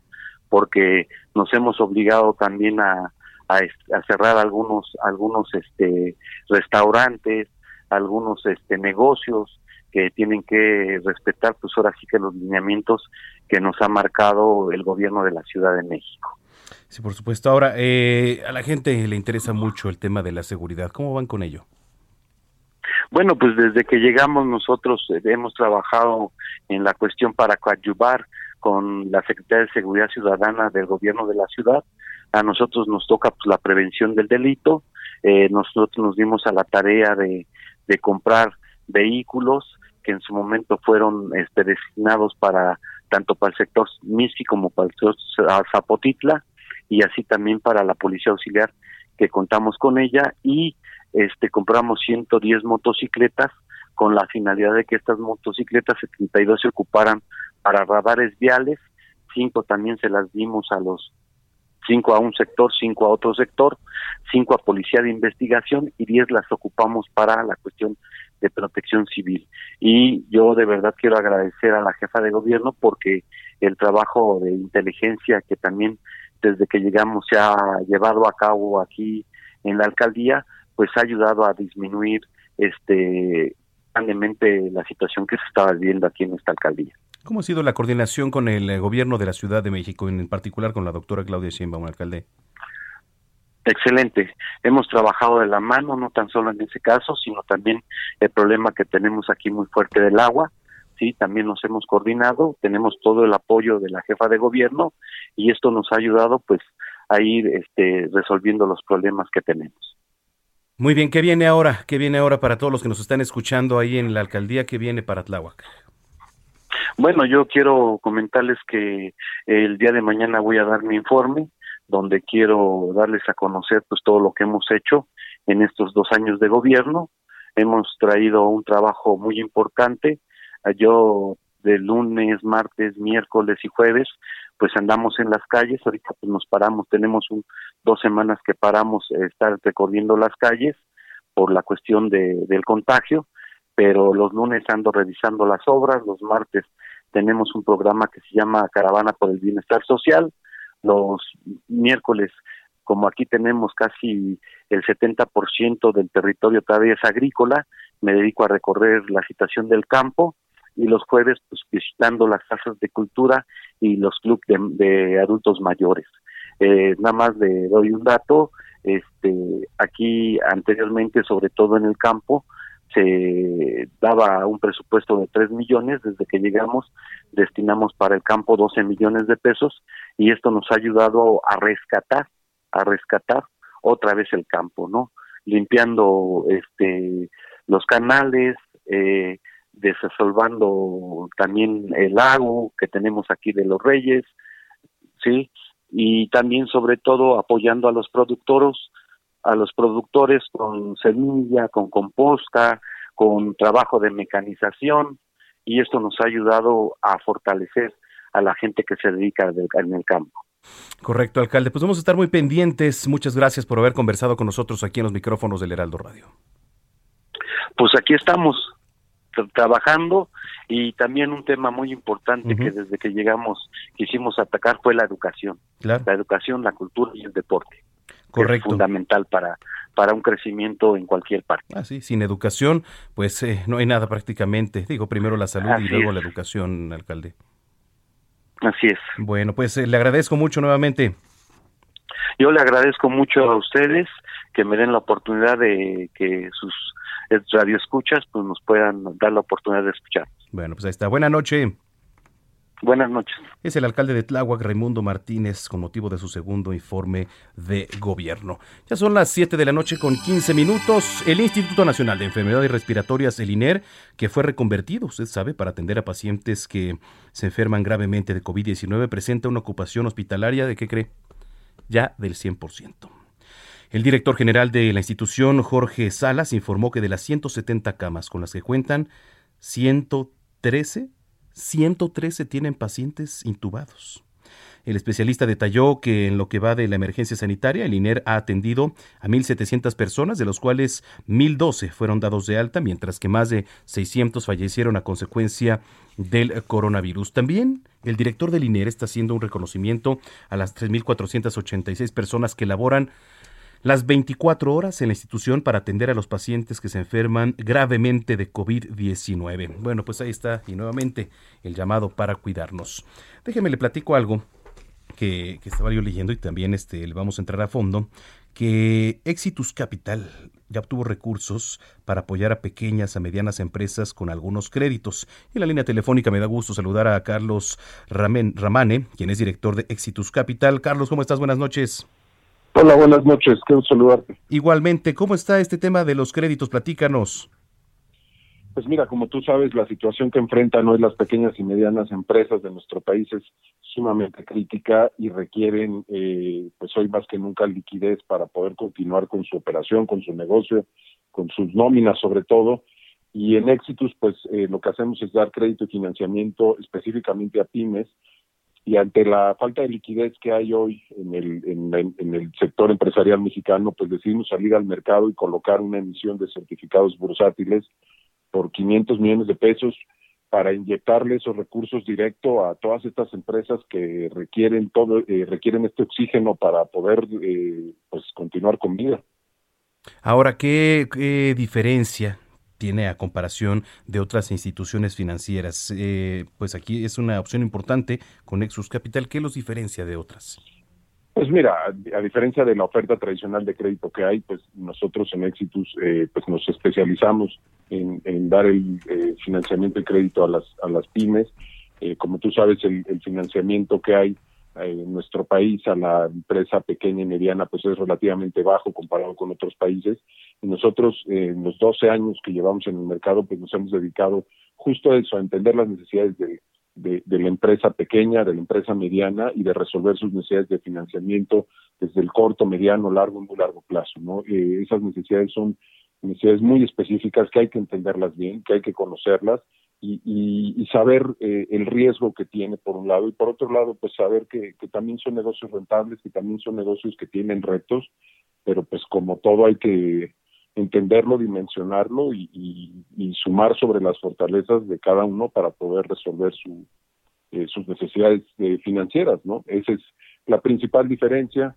Eh, creo que somos muy complementarios con, la banca tradicional, pero al final de cuentas, pues nuestro enfoque pues, en específico es atender a este, a este segmento de la empresa mexicana, porque también hay una necesidad muy importante en el mercado del del crédito y del financiamiento a la pyme y nosotros pues lo que buscamos es eh, proveer ese financiamiento. Ahora lo que hicimos aquí con eh, a través de Viva, de la Bolsa Institucional de Valores, fue acercar a inversionistas institucionales a que inviertan recursos a través de la bolsa y, saben perfectamente que esos recursos los vamos a canalizar y a, direccionar a financiar a, a, este tipo de empresas. Entonces, un círculo virtuoso de ganar, ganar, tanto para el inversionista, porque está cobrando una tasa bastante rentable, como para la, pyme mexicana, pues porque le, acercamos eh, financiamiento y, crédito para su para su operación. Ahora, ¿cuáles son los requisitos y dónde puede encontrar información la gente, Carlos? Nosotros estamos eh, prácticamente en todas las en, todas las ciudades de la República, podemos eh, operar sin ningún problema en todo el país. A través de nuestra página exitus.com, ahí están todos los requisitos, es bastante rápido que esa es otra de las particularidades. Nuestra capacidad de respuesta es mucho más rápido que lo que hay eh, tradicionalmente, porque sabemos pues que una empresa pues requiere, pues cuando requiere de, efectivo, cuando requiere de liquidez, pues la requiere pues, relativamente rápido y muchas veces pues no hay no, no hay tiempo que perder. Entonces, a través de nuestra página, pues está todo nuestro equipo de, de, de, asesores para poder entender las necesidades de, pues, de cualquier empresa que requiera un crédito, un financiamiento un arrendamiento, un factoraje, pues cualquier servicio eh, financiero para poder darle continuidad y viabilidad a su negocio. Muy bien, Carlos, gracias por platicar con nosotros esta tarde. Al contrario, gracias por el espacio. Es Carlos Ramane, director de Exitus Capital. Bueno, pues ahí está la opción que usted acaba de escuchar aquí en estos micrófonos. Le platico que hay un tuit eh, de hace unos minutos. Dice por acá, es el Centro de Instrumentación y Riesgo Sísmico Sistema de Alerta Sísmica Mexicano. Dice, el día 17 de diciembre de 2020, o sea, hoy, a las 19.07 horas, el sistema de alerta sísmica mexicano detectó un sismo inicialmente entre sensores, que no ameritó aviso de alerta porque la energía radiada por el sismo durante los primeros segundos no superó los niveles de activación. Es posible que el epicentro se localice dentro del círculo rojo y aquí lo remarcan, ahorita lo voy a retuitar esto en las redes sociales, me puede seguir en arroba samacona al aire le acabo de dar retweet para que usted pues conozca más. Pero bueno, no ameritó. Afortunadamente, este no pasó esto a mayores. Si usted si usted lo sintió, escríbanos en las redes sociales, arroba Heraldo de México y arroba Zamacona al aire. Dice por acá nos escribe Kids, me gusta escuchar a Zamacona y competir radiofónicamente en otro horario de la tarde. Kids, muchísimas gracias. Gracias por aquí. Marco Cuello nos actualiza las cifras de COVID-19 que ahorita se las voy a dar. Muy bien, eh, oiga, el presidente del Tribunal Electoral del Poder Judicial de la Federación, José Luis Vargas, compareció este jueves en calidad de investigado ante la Fiscalía Especializada en Combate a la Corrupción de la Fiscalía General de la República. La comparecencia del magistrado se dio luego de la denuncia que presentó la Unidad de Inteligencia Financiera, la UIF, por los delitos de operaciones con recursos de procedencia ilícita y enriquecimiento ilícito, esto por un monto de 36 millones de pesos. De acuerdo con la investigación de la UIF, José Luis Vargas obtuvo ingresos injustificados y de probable origen ilícito por 36 millones de pesos. Esto en el periodo que comprende de 2013 a 2018 Además, en depósitos de efectivo, ¿eh? empresas privadas, de personas, pues supuestamente no identificadas. Son las 19 con 22, 19 con 22. Movimiento Ciudadano anunció en redes sociales que el exsecretario de Salud, Salomón Chertorivsky, y por cierto, bueno, aquí también tuvo algunos cargos en la Ciudad de México, fue secretario de Economía, eh, bueno, pues Salomón Chertorivsky Waldenberg se registró como precandidato a diputado federal por el Distrito 10 de Miguel Hidalgo. Señaló que es tiempo de que quienes ocupen los espacios públicos sean gente preparada y preocupada por las necesidades de las y los chilangos, esto dijo. Finalizó diciendo que la capital debe seguir siendo ejemplo para el país como una nueva ciudad de derechos y libertades, porque la ciudad, dijo, ya está en movimiento. Y entonces entra ese famoso, ¿te acuerdas de, de la el niño? Bueno, exactamente el que baila la nanana. Bueno, pues qué tal, qué, controversial la canción. No, no, ni la pongas ahorita. A ver, eh, y hablando de, de, otomíes, estos jueves integrantes de la comunidad otomí nuevamente encendieron una fogata con papeles y mobiliario frente al Instituto Nacional de los Pueblos Indígenas. Híjole, vaya tema, qué problemática. Está ubicado ahí en Avenida México, Coyacán 343, en la alcaldía Benito Juárez. ¿Por qué? Pues en denuncia por la detención de varios de sus compañeros durante un operativo en la colonia Roma, por lo que exigen su liberación inmediata. Para ejercer presión, cerraron la vialidad de Avenida México-Coyoacán y prendieron fuego a documentos, a mobiliario. En repetidas ocasiones se han manifestado en demanda de vivienda en la Ciudad de México y acusan que hasta el momento no hay avances, sin respetar evidentemente, pues usted sabe, una sana distancia permanecieron ahí en el arroyo vehicular entre los manifestantes. Por cierto, se encontraban personas de la tercera edad y niños. Personas que son vulnerables a este virus que nos aqueja. Dicen que hasta que no lleguen los compañeros no se iban a retirar y pues bueno, esto sucedió ahí en la alcaldía Benito Juárez. Lo invitamos para que nos sigan a través de las redes sociales, arroba Heraldo de México y arroba Zamacona al aire, a nombre del titular Jesús Martín Mendoza. Les agradecemos que se estén informando con nosotros. Vamos, por supuesto, a buscar información actualizada de lo que ocurre con el maestro Armando Manzanero, quien se encuentra hospitalizado de emergencia por COVID-19. No sabemos dónde está, pero lo que sí sabemos es que, pues bueno, está hospitalizado, al parecer está algo grave, ya le estaba atendiendo. Esto lo dio a conocer la Sociedad de Autores y Compositores de México. Síganos escribiendo, por favor. Usted sintoniza las noticias de la tarde aquí en la cadena radiofónica con mayor alcance a nivel nacional que es el Heraldo Radio.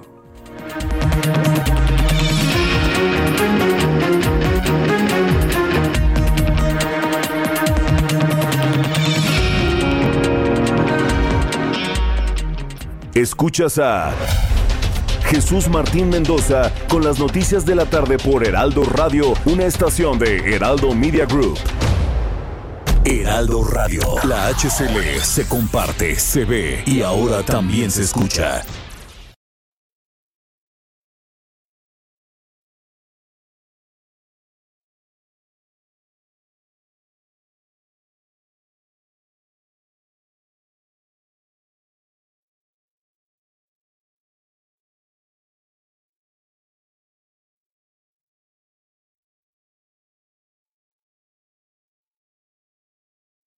Heraldo Radio. La HCL se comparte, se ve y ahora también se escucha. Escucha las noticias de la tarde con Jesús Martín Mendoza. Regresamos.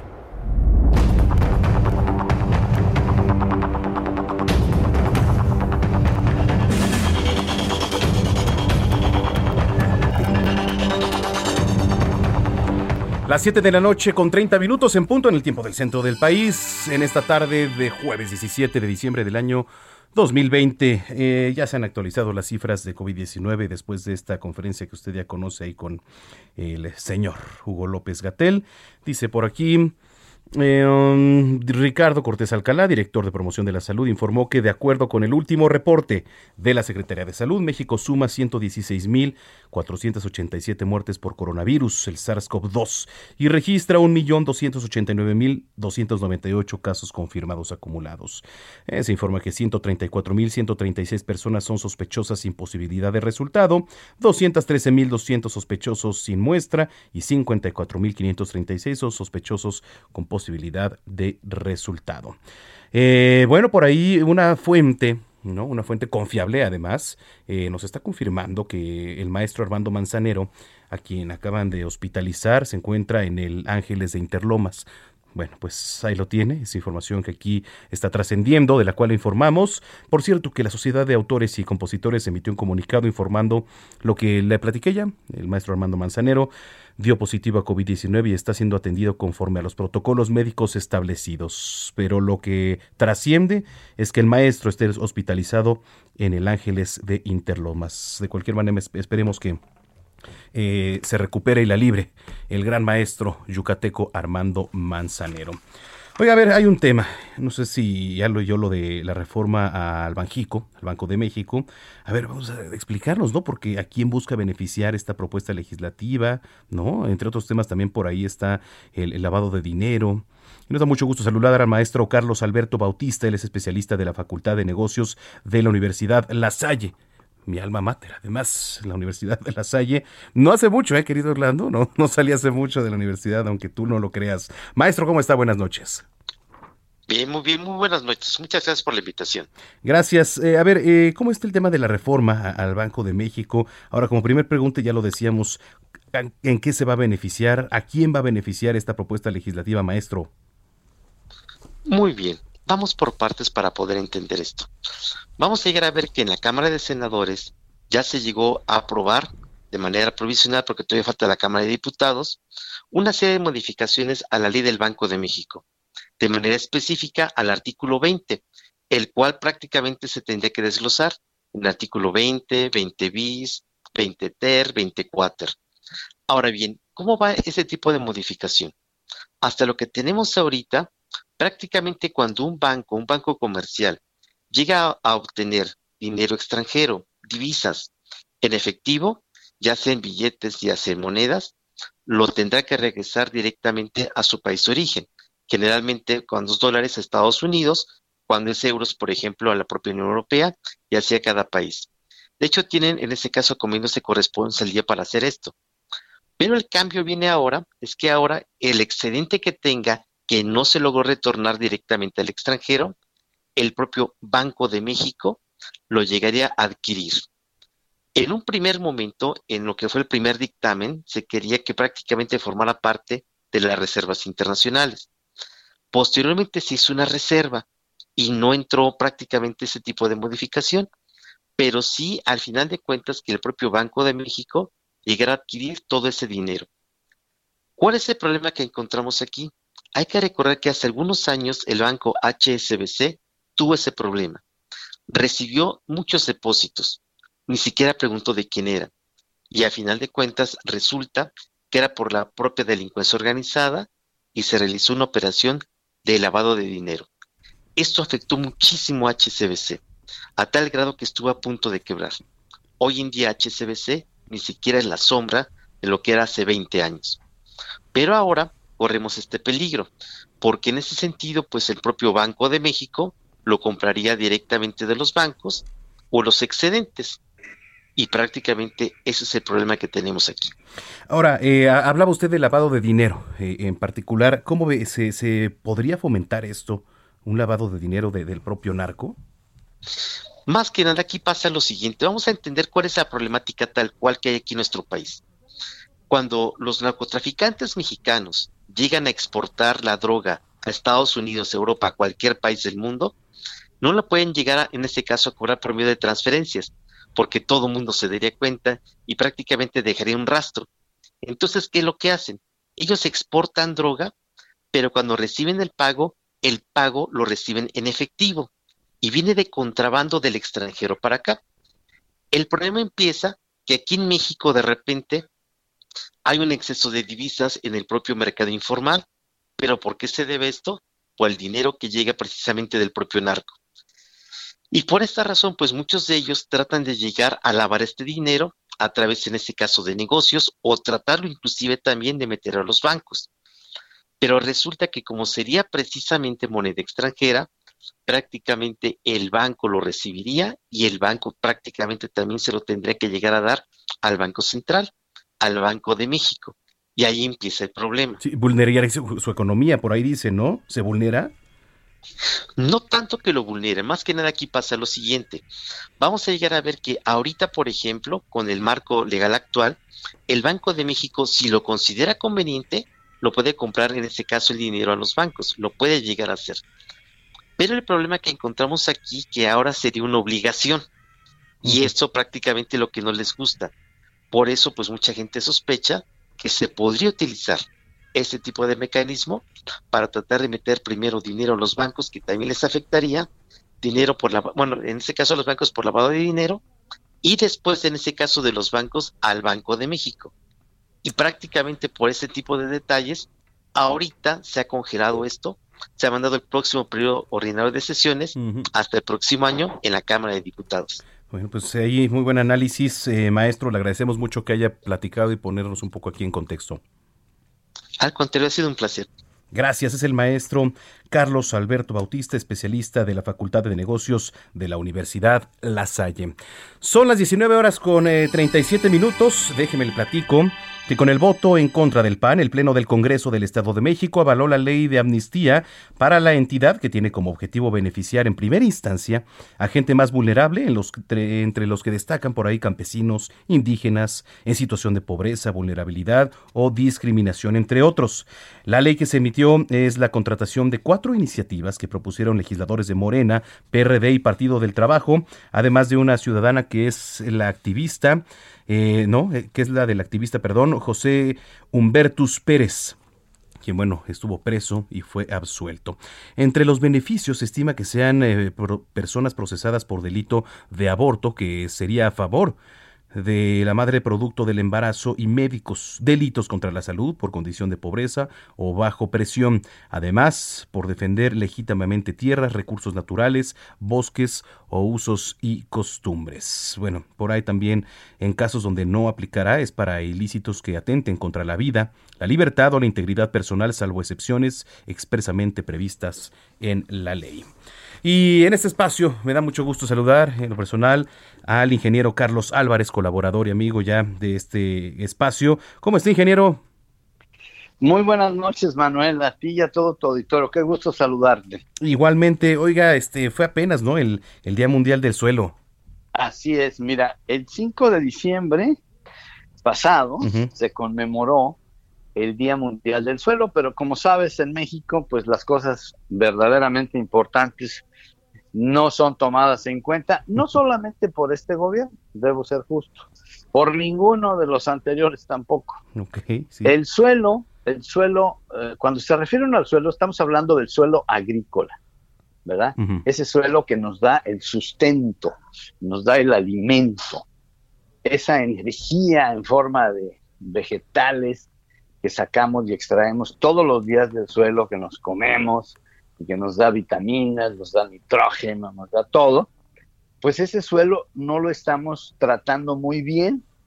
Tenemos unos 80 años utilizando ya estos plaguicidas tóxicos, que tú ya sabes bien la discusión que hay con el famoso glifosato, es un herbicida tóxico, que por más que nos quieran convencer las poderosas transnacionales, pues no, las evidencias son claras. La Organización Mundial de la Salud tiene ya más de 20 años discutiendo el tema, estudiándolo, analizándolo. Hay más de mil estudios serios de investigadores y de organismos científicos serios que comprueban la toxicidad del glifosato.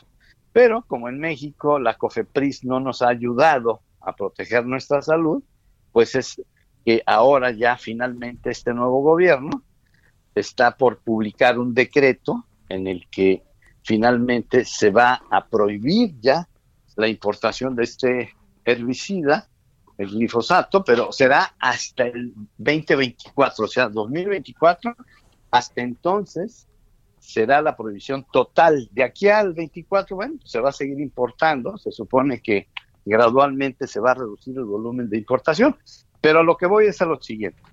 Qué bueno que ya se ve el glifosato, pero eso no es suficiente. Tenemos que hacer más. O sea, tenemos que convencer a los productores agrícolas de que tampoco deben usar la urea, ni el sulfato de amonio, ni el superfosfato triple, ni el superfosfato simple, ni el cloruro de potasio, ni el nitrato de potasio. Todos ellos son, porque yo los vendí, ¿eh? yo los comercialicé. Acuérdate que yo estoy en mi proceso de expiación. Sí, sí, sí. O sea, yo vengo de ahí, de vender todas estas sustancias químicas y yo hoy estoy exactamente del otro lado. ¿Por qué? Porque a través de mis 30 o 40 años ya de experiencia profesional, puedo decirte que las evidencias y los resultados en el mundo, no solamente en México, son que estos eh, fertilizantes químicos y los plaguicidas tóxicos no es la forma adecuada. ¿Por qué? Porque el suelo está compuesto por microorganismos. O sea, el suelo agrícola se formó a través de millones de años por esas hojas que caen de los árboles. Y ese suelo es un organismo vivo y está conformado, según los expertos, de más de 300 millones de microorganismos por centímetro cúbico de suelo. Y también sabemos que ese suelo debe tener un pH, el famoso pH es el potencial de hidrógeno, pero para decirlo más facilito, es lo alcalino o lo ácido que pueda ser cualquier sustancia. En este caso, el agua y el suelo agrícola deben tener un pH neutro de 7, porque la escala del pH, del potencial de hidrógeno, es de 0 a 14. 0 lo ácido, 14 lo alcalino, o salado, para que me entiendan, salado. Pero nosotros debemos estar tanto en el agua que bebemos, el agua pura y limpia, debe tener un pH de 7. Igual el suelo, el suelo agrícola debe tener un pH de 7 o estar en el rango, como dicen los gringos, en el rate, grow, grow rate, que es de 6 a 8. Ahí debe estar. Pero ¿qué crees? Que si tú le pones urea, que es la, eh, eh, el fertilizante químico más usado en México, si tú le estás poniendo urea cada año durante muchos años al suelo, la urea es ácida. Entonces el pH del suelo lo bajas y lo haces ácido.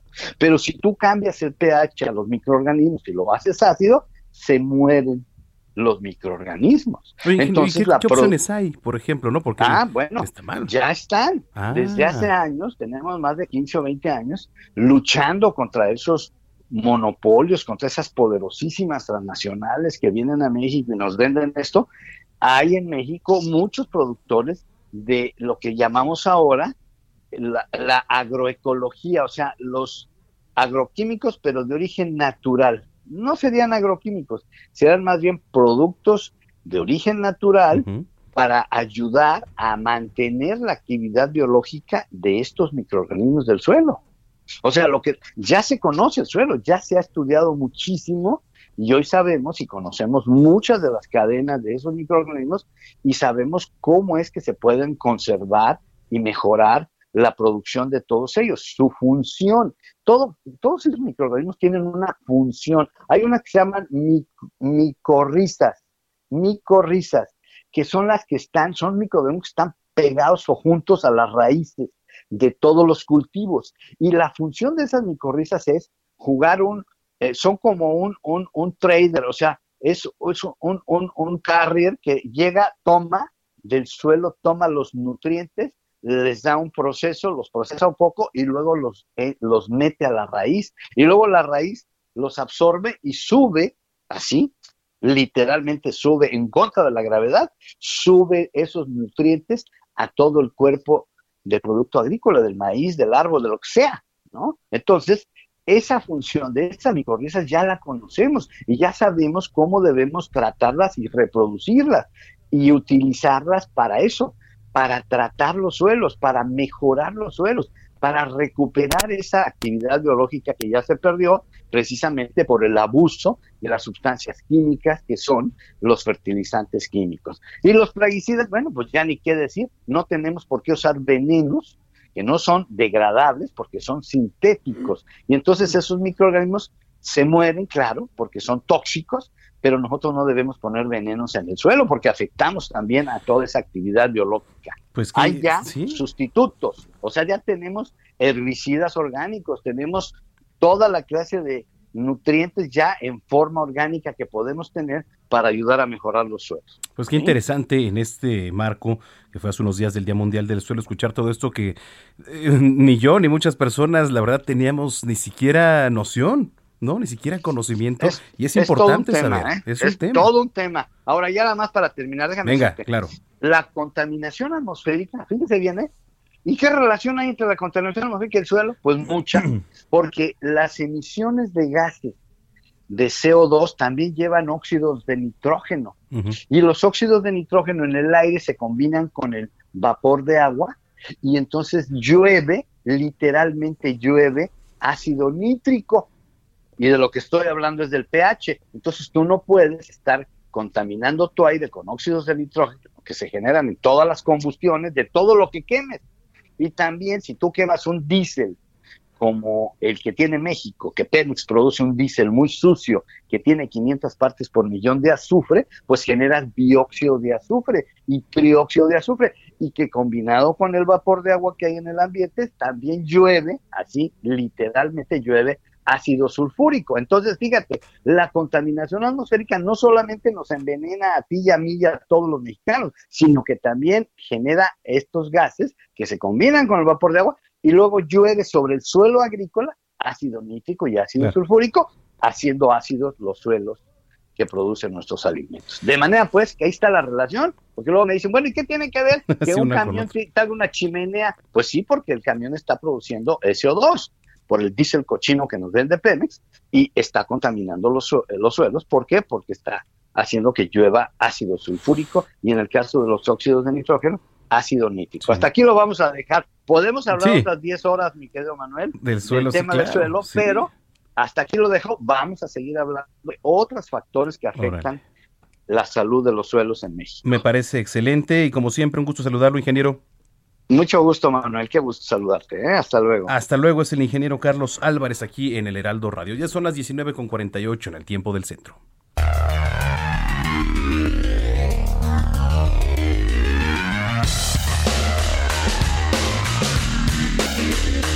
Ya está aquí el maestro Roberto San Germán con los deportes. Robert. ¿Qué tal, mi querido Manuel? Buenas noches a la gente que nos sintoniza en estos instantes. No, bueno, lo de ayer de los mexicanos en la Conca Champions. No, no, no, es una ridiculez, man. Primero América. O sea, no puede contra uno de los peores equipos del MLS. Yo no sé, y, casi no se da en México, las tendidas de cama. Yo no sé si ya los jugadores no están de acuerdo con Miguel Herrera, si ya el discurso se agotó, como dicen algunos. Le pasaron por encima en Atlanta United un equipo que no traía nada. América no es eliminado porque no era un solo partido, porque traía la ventaja de un 3 a 0.